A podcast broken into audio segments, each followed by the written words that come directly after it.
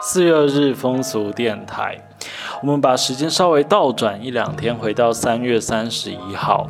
当天是国际跨性别日，那台湾的伴侣盟就有发表记者会，公布跨性别人权现况的问卷调查。那结果显示呢，有六成的跨性别者曾遭受到原生家庭不友善的对待，那还有七成以上的跨性别也有在国中的时候遭受到骚扰跟霸凌。那其实这是蛮严重的，希望未来在这个性别平等教育的普及之下，这个情况能够再减少很多啦。那当天有为了。改善跨性别人权的处境，提出七项的诉求，其中最最重要的就是取消强制手术。因为现在如果你性别身份证上要换更换性别的话，你需要先经过手术，你才能转换性别嘛。但是这不仅是需要耗费庞大的医疗费用，而且对于身心都是一种酷刑。所以希望这个未来这个要件能够稍微再调整。那另外也包括就是性别重置手术，希望能够纳入。入健保的给付，因为一个人的性别的身份对于一个人的认同是非常重要的。那希望健保在这上面也可以给给予更多的支持，这样子。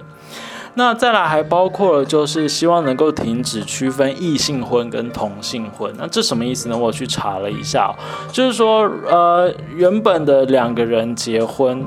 那他是一男一女嘛？可是其中一个人如果是在婚后去变更性别的话，变成是实质上在法律上面看他们的生理性别会变成一样，所以就变成同性婚了。那他们的收养子女的这个权益就会大打折扣，因为呢就会从民法原本是异性之间可以共同收养，变成呢。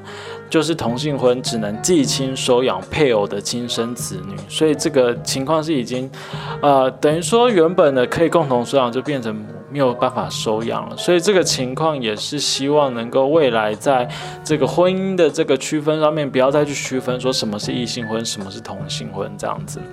好，那其他还包括了像是国小的课程就应该纳入性别认同的相关知识等等的。那希望这个社会大众能够更多的看见跨性别的需求，还有这个诉求这样子。好，那乘着跨性别的议题呢，我有发现就是 Netflix 它在这个月底即将上线新的影集，叫做《谁是被害者》。那它是由徐伟宁、张孝全还有黄世贤主演的哦。那这个，我觉得里面跟跨性别有关的就是黄河，因为他在哦，他在以前的电影曾经演过像是男同志的角色。